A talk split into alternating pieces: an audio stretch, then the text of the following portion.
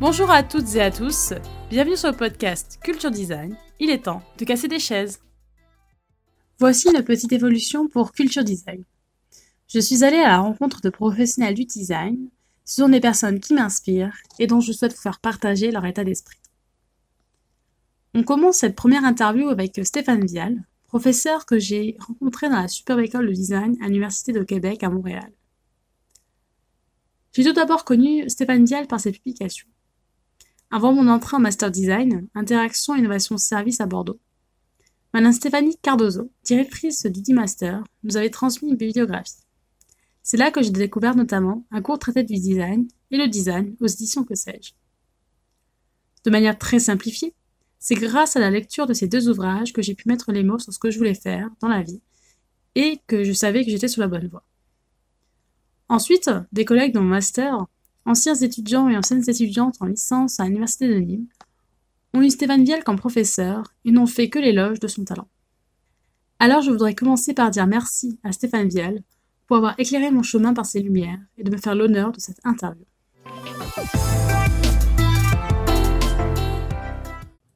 Bonjour Monsieur Vial, je suis Marion Massot pour euh, le podcast Culture Design. Merci de me recevoir. Et est-ce que vous pouvez vous présenter rapidement, s'il vous plaît?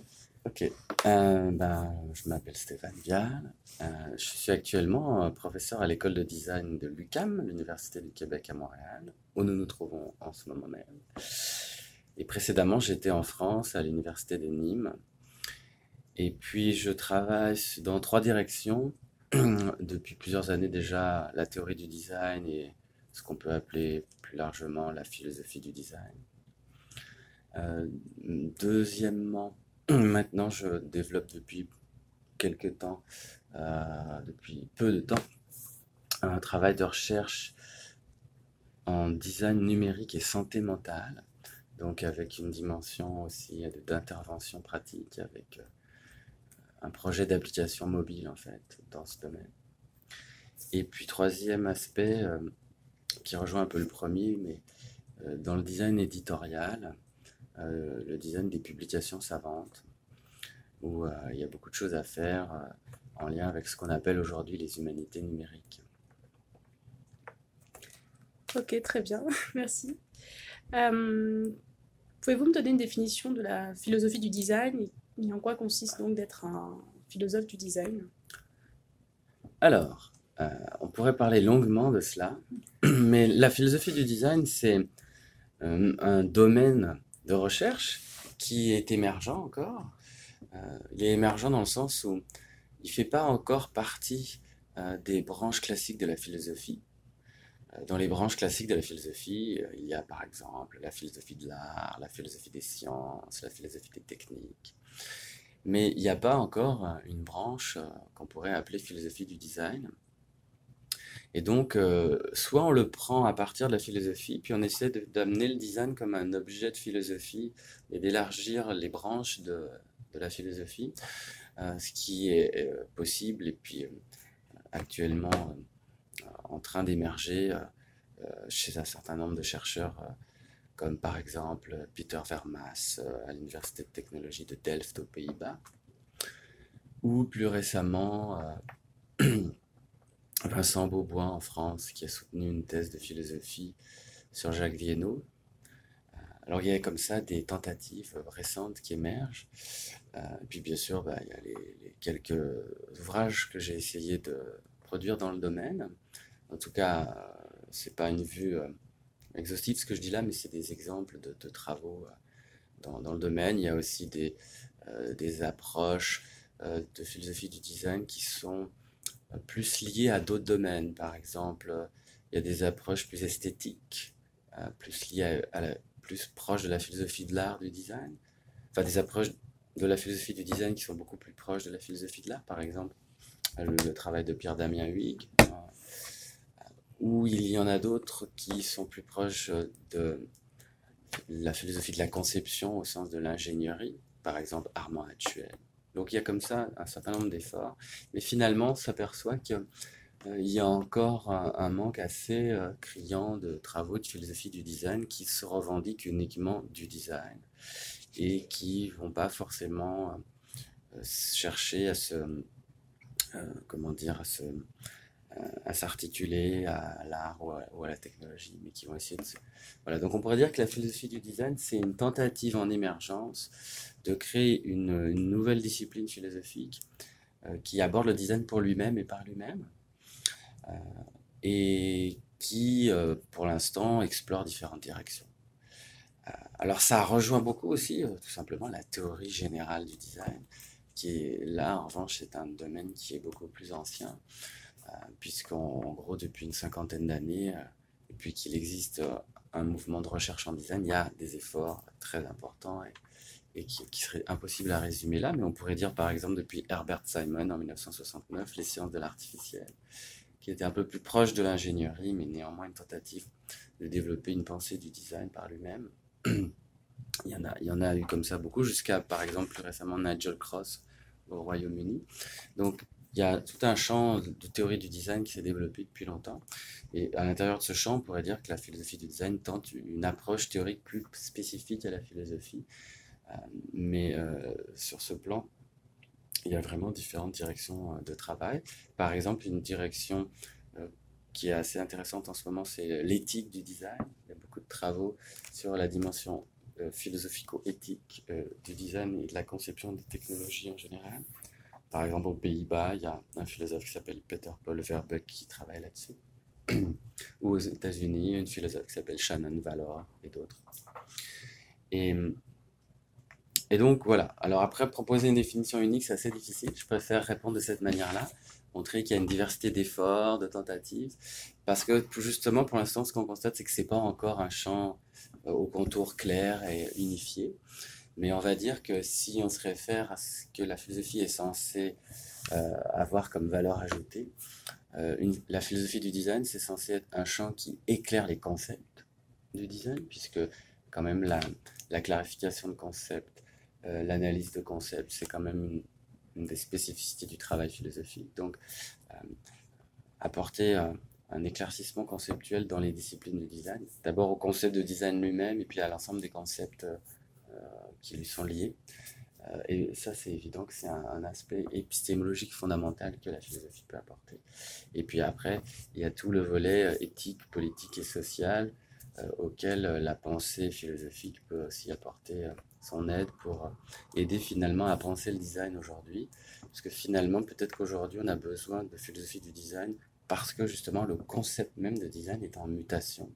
on n'est plus dans l'équilibre notionnel du XXe siècle qui s'était constitué autour de la notion de design industriel, où pendant plusieurs décennies c'était assez clair ce qu'était le design.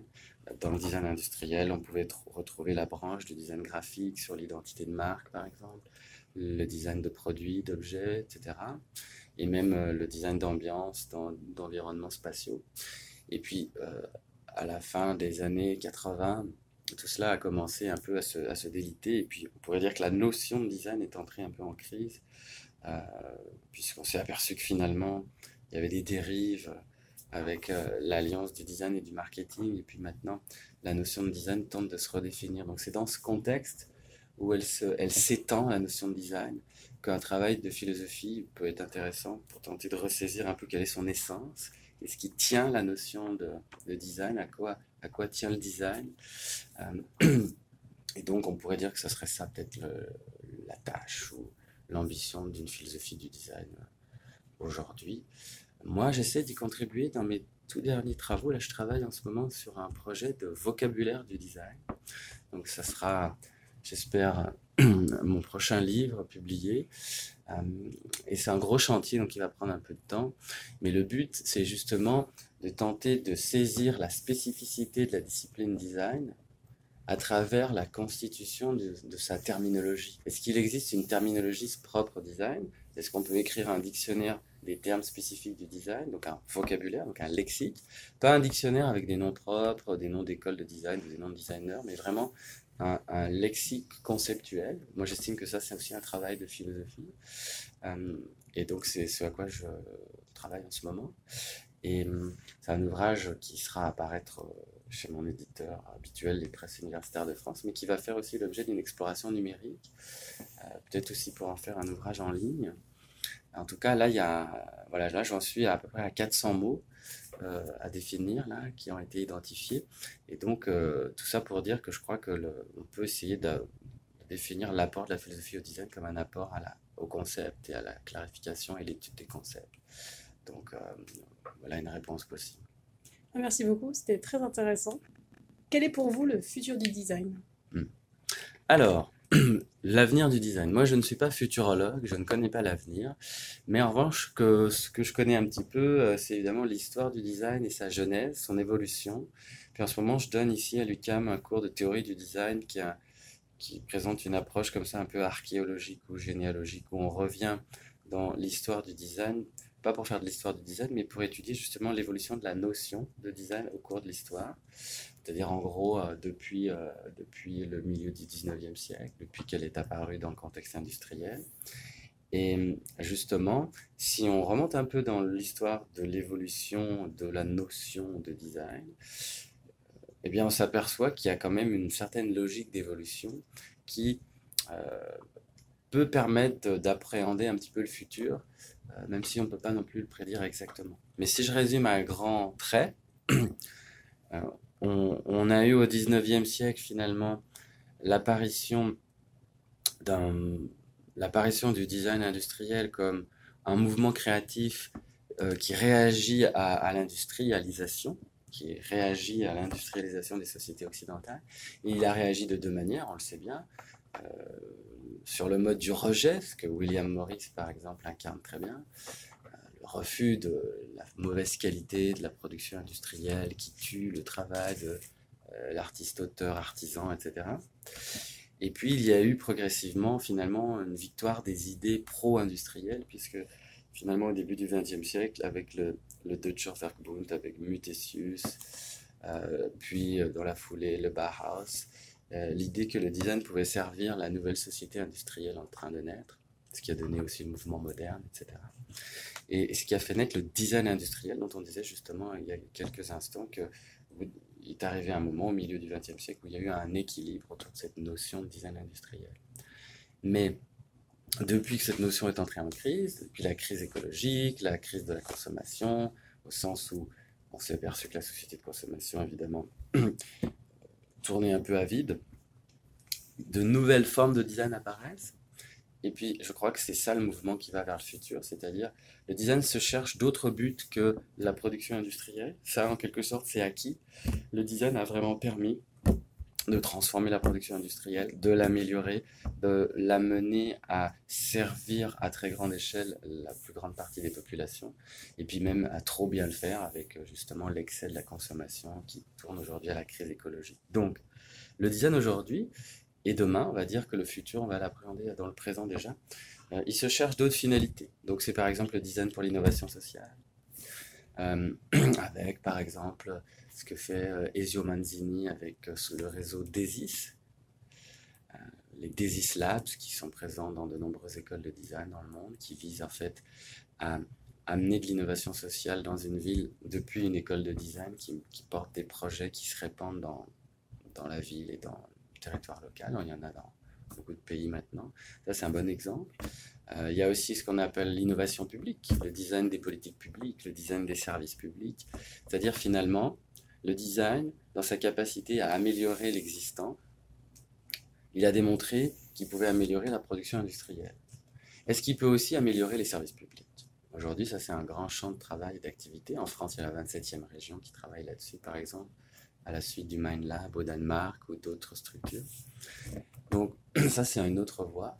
Euh, il y a le design de service qui est déjà plus vraiment nouveau, mais qui est aussi une autre façon euh, d'aller au-delà du, du, classique design de produits industriels et qui, s'appuie sur l'idée que nos économies sont des économies de service maintenant. Et donc qui, qui est proche aussi de, de, l'idée d'un design d'expérience. Il s'agit de penser une expérience euh, en lien aussi avec des, enjeux de durabilité. Donc, je crois qu'en fait, aujourd'hui, le design, la direction qu'il prend, c'est chercher une issue euh, aux problèmes générés par la société hyper industrielle, qu'il a pourtant contribué à faire naître grandement. Et donc, il y, a, tout un tas de, directions pour cela, l'innovation sociale, l'innovation publique, le design de services, tout ce qui est évidemment conception euh, éthique, responsable, durable. Et là, c'est un chantier pour tout le 21e siècle. Donc si le 21e siècle se passe bien, euh, il, réussira peut-être à résoudre ces questions. Et le design réussira à apporter, euh, enfin, oui, apporter des réponses, à jouer un rôle dans ces, dans ces questions. Mais là, c'est l'avenir qui va le dire. Très bien, merci. Et en dernière question, en tant que spécialiste, quels conseils euh, pourriez-vous donner à des étudiants ou à des designers juniors? Hmm. Bah Justement, hier dans mon cours, on parlait d'un point avec les étudiants qui me tient à cœur et puis qui serait une bonne réponse à cette question, c'est que euh, justement, on parlait de toutes ces nouvelles formes contemporaines de design qui sont un peu éloignées du design de produits, du design industriel classique. Et puis, hum, finalement, euh, les étudiants disaient que c'est pas si facile d'évoluer vers ce type de pratiques qui sont très émergentes, pour lesquelles il n'y a pas des organismes établis depuis longtemps, ou il n'y a pas euh, une foule d'agences de design installées dans ce domaine. Et puis on parlait finalement de la relation des, designers avec le pouvoir, le pouvoir de décider, le pouvoir de, de changer les choses.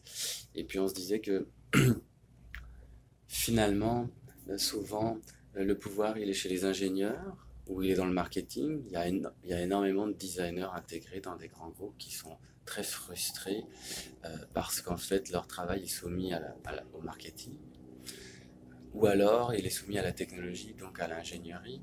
Donc finalement le design n'est pas assez en position de pouvoir euh, et c'est ce qui fait que peut-être il ne parvient pas assez à, transformer euh, le présent. Donc ce dans quoi moi j'aimerais encourager les étudiants, mais c'est aussi les écoles de design qui doivent les aider à aller là-dedans, c'est vers l'entrepreneuriat social. C'est-à-dire qu'on a l'impression que les étudiants en design et les jeunes diplômés, euh, ils attendent principalement de trouver un emploi de designer, de salarié dans une structure ou une agence. Mais on peut aussi créer son emploi en créant une activité qui fait sens pour le 21e siècle. Et ça, je crois que ça manque. Je crois qu'aujourd'hui, il y a besoin de former des armées de designers entrepreneurs sociaux qui n'ont pas besoin d'aller chercher un job dans des bureaux de design, des agences de design ou des entreprises intégrées, parce qu'ils voudraient ou veulent changer les choses et que la seule façon d'être en position de pouvoir, c'est d'être le boss et donc de créer sa propre entreprise. Donc je crois qu'aujourd'hui, avec les différentes formes d'entrepreneuriat social, il y a plein de nouvelles possibilités pour entreprendre, les nouvelles formes aussi de sociétés euh, coopératives avec des approches plus éthiques de l'entrepreneuriat, etc. Mais c'est certain que pour ça, il faut, qu'on les aide aussi. Et je pense que les écoles de design euh, devraient euh, introduire plus euh, d'enseignements tournés vers l'entrepreneuriat social, comment monter une entreprise. C'est pas forcément compliqué, mais ça peut être perçu par les étudiants en design comme euh, quelque chose d'un peu difficile parce que tout simplement ils sont pas assez familiers de ça. Alors que si on prend des formations en ingénierie, c'est assez banal de créer une entreprise quand on est diplômé, ingénieur diplômé. Mais il y a des enseignements pour ça, puis il y a une relation plus plus, naturelle, plus grande avec l'économie, le marché. Dans le monde du design, il y a encore une tradition école d'art un petit peu anticapitaliste, un petit peu. Et là, je crois qu'en ce moment, euh, ce dont l'avenir a besoin, c'est c'est justement une armée de, de, diplômés en design qui ont envie de changer la donne dans un domaine, que ce soit la santé, l'éducation, le transport, que sais-je, et qui euh, gagneraient à, proposer quelque chose en inventant eux-mêmes services. En fait faire du design de service en, en, en, entrepreneur social. Ça, ça serait formidable.